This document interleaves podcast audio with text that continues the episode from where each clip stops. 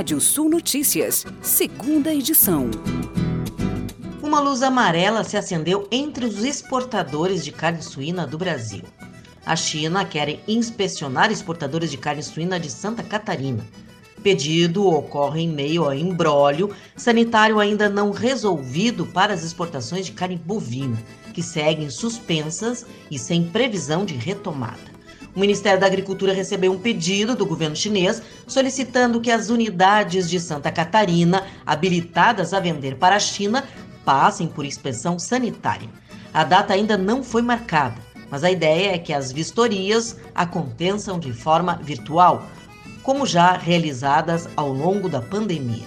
Santa Catarina é o principal exportador de carne suína do Brasil e o maior fornecedor nacional para os chineses. O estado possui sete unidades habilitadas a exportar para a China, sendo duas da cooperativa Aurora, em Chapecó e Joaçaba, duas da JBS Itatipiranga e São Miguel do Oeste, duas da Pamplona, em Presidente Getúlio e Rio do Sul, e uma da BRF, em Campos Novos. Conselho do Programa de Parcerias e Investimentos, o PPI, aprova modelo de privatização da Eletrobras. Empregados e aposentados da Eletrobras terão prioridade na compra de 10% das ações, decidiu o Conselho do PPI ao aprovar o modelo de privatização da empresa estatal.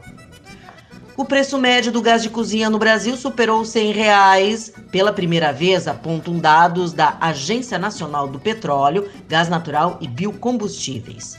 Na semana entre 10 e 16 de outubro, o preço médio do botijão de 13 quilos foi encontrado a R$ 105,40 na região centro-oeste, a R$ 106,10 centavos na região norte, a R$ 103,67 na região sul no Sudeste, o preço médio ficou em R$ 98,86 e no Nordeste, a R$ 98,34. O aumento reflete o reajuste de 7,2% feito pela Petrobras no gás de cozinha no dia 9 de outubro. E segundo a Confederação Nacional da Indústria, 88% das empresas industriais de médio e grande porte promoveram alguma inovação durante a pandemia como solução para a crise. Como resultado, a cada 10 empresas, oito tiveram ganhos de produtividade, competitividade e lucratividade. As barreiras para mudar foram a falta de recursos financeiros de fontes externas, a instabilidade do cenário econômico, dificuldade para contratar mão de obra e questões de orçamento das empresas. O BNDES acaba de criar uma linha de custeio para pequenos e médios produtores rurais com taxas de juros de mercado dentro do seu programa BNDES Crédito Rural, que desde março do ano passado vem ofertando crédito para investimentos. A iniciativa foi tomada para complementar a oferta de dinheiro a pequenos e médios agricultores já atendidos pelo banco por meio do Pronaf Custeio e do Pronamp Custeio. Diante da escassez de dinheiro dessas linhas, com taxas equalizadas pelo Tesouro. A previsão inicial é de liberar até 500 milhões de reais no ciclo 21-22, com o BNDES Crédito Rural Custeio. O BNDES Crédito Rural tinha até então dois subprogramas: o de investimento para aquisição de bens relacionados a projetos agrícolas e o FINAME, de financiamento de máquinas e equipamentos agrícolas. Levantamentos da Associação Brasileira de Proteína Animal mostram que as exportações brasileiras de ovos, considerando produtos in natura e processados, totalizaram mais de 7,3 mil toneladas entre janeiro e setembro deste ano, volume que supera em 137% o desempenho registrado no mesmo período do ano passado. Em receita, as exportações de ovos totalizaram, nos nove primeiros meses deste ano, mais de 11,5 milhões de dólares, número 111% maior que o registrado no mesmo período de 2020.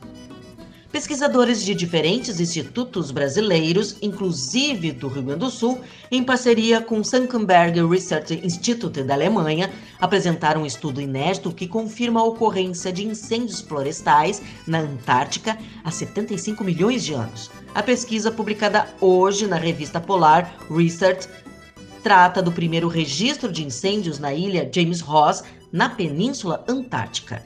Os fósseis coletados chamaram a atenção dos pesquisadores por serem fragmentos de plantas com características de carvão vegetal, mas estavam desgastados devido ao tempo de exposição.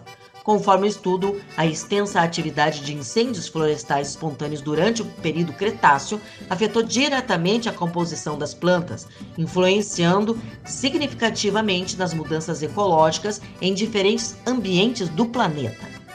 O Cretáceo foi um dos períodos mais quentes pelo qual a Terra passou. Além da separação dos continentes, o planeta estava naquela época sofrendo mudanças na atmosfera, na composição dos mares e na formação de rochas. E vamos aos destaques do portal radiosul.net. Presidente da CNA recebe embaixador do Irã no Brasil. Aliança Agro Brasil discute abertura comercial para produtos agros nacionais. Você pode ler mais notícias no portal radiosul.net. Pode ouvir esse boletim no seu agregador favorito de podcast. Eu, Kátia Desessar, volto amanhã às 8h30 da manhã no Rádio Sul Notícias, primeira edição.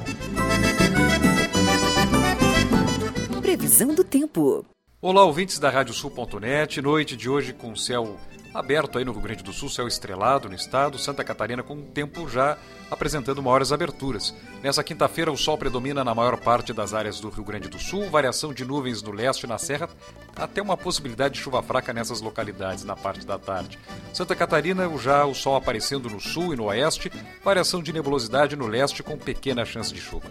Paraná apresenta sol no oeste e no norte nessa quinta-feira, variação de nebulosidade e chuva fina no leste. Nós temos temperaturas que variam entre 13 e 21 graus em Pelotas amanhã, entre 11 e 27 graus em Uruguaiana, entre 9 e 21 em Caxias do Sul, Cruz Alta, mínima de 12 máxima de 25 graus, Porto Alegre entre 14 e 25, Florianópolis, capital catarinense, temperaturas entre 17 e 22 graus e Cascavel, no oeste do Paraná, temperaturas variando entre 12 e 24 graus nessa quinta-feira. O nascer do sol em Porto Alegre na quinta-feira às 5 horas e 39 minutos e o pôr do sol às 18 horas e 39 minutos. E voltamos com mais informações do tempo amanhã na primeira edição da Rádio Sul Notícias, 8 e meia da manhã. Até lá!